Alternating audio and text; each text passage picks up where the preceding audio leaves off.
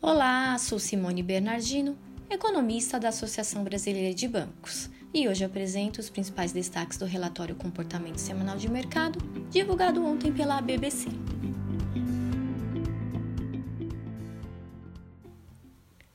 Os indicadores econômicos têm surpreendido positivamente nos últimos meses, levando a revisões para cima na projeção de crescimento do PIB em 2021.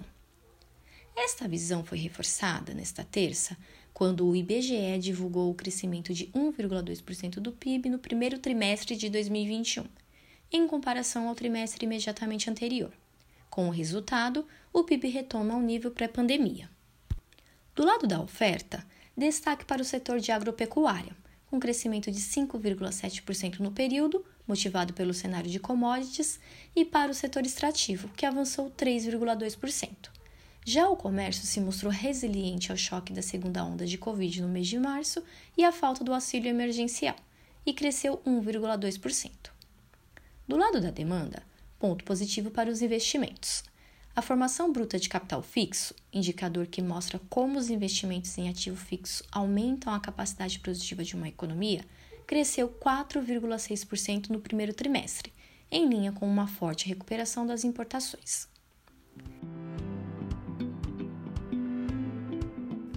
Na análise feita pela ABBC com base nas informações do Boletim Focus do Banco Central, a mediana das projeções para o PIB em 2021 apresentou expressivo aumento de 0,44 ponto percentual para 3,96%.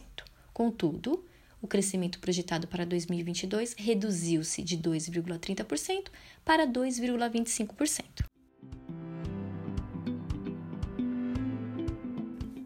Outro bom indicador na última semana de maio foi o alívio nos prêmios de risco, com percepção momentânea menos desfavorável da trajetória fiscal e queda nos rendimentos dos Treasury Bonds.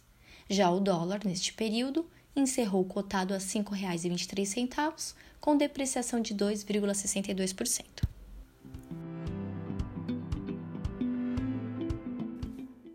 Mas apesar de toda a projeção de crescimento do PIB e da diminuição do risco e da cotação do dólar, a incerteza ainda é elevada no mercado.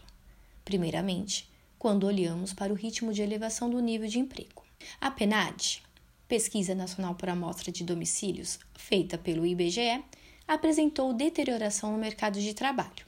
A alta foi de 0,8 ponto percentual no trimestre encerrado em março de 2021 em relação ao mesmo período de dezembro de 2020, com a taxa de desemprego em 14,7%. Já os dados do CAGED, em abril, apontaram geração líquida de 120.900 vagas formais, número que se reduziu pela terceira vez consecutiva.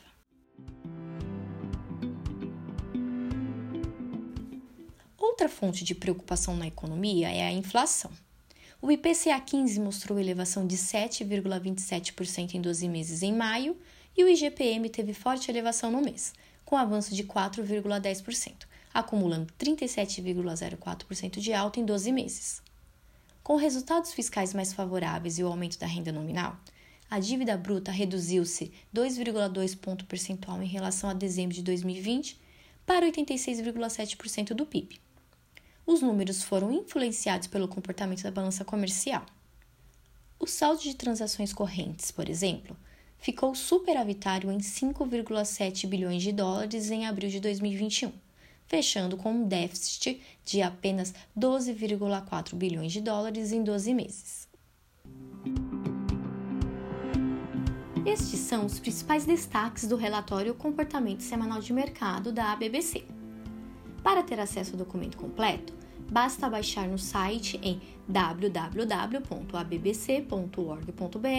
ou em nossas redes sociais. Até a próxima e obrigada!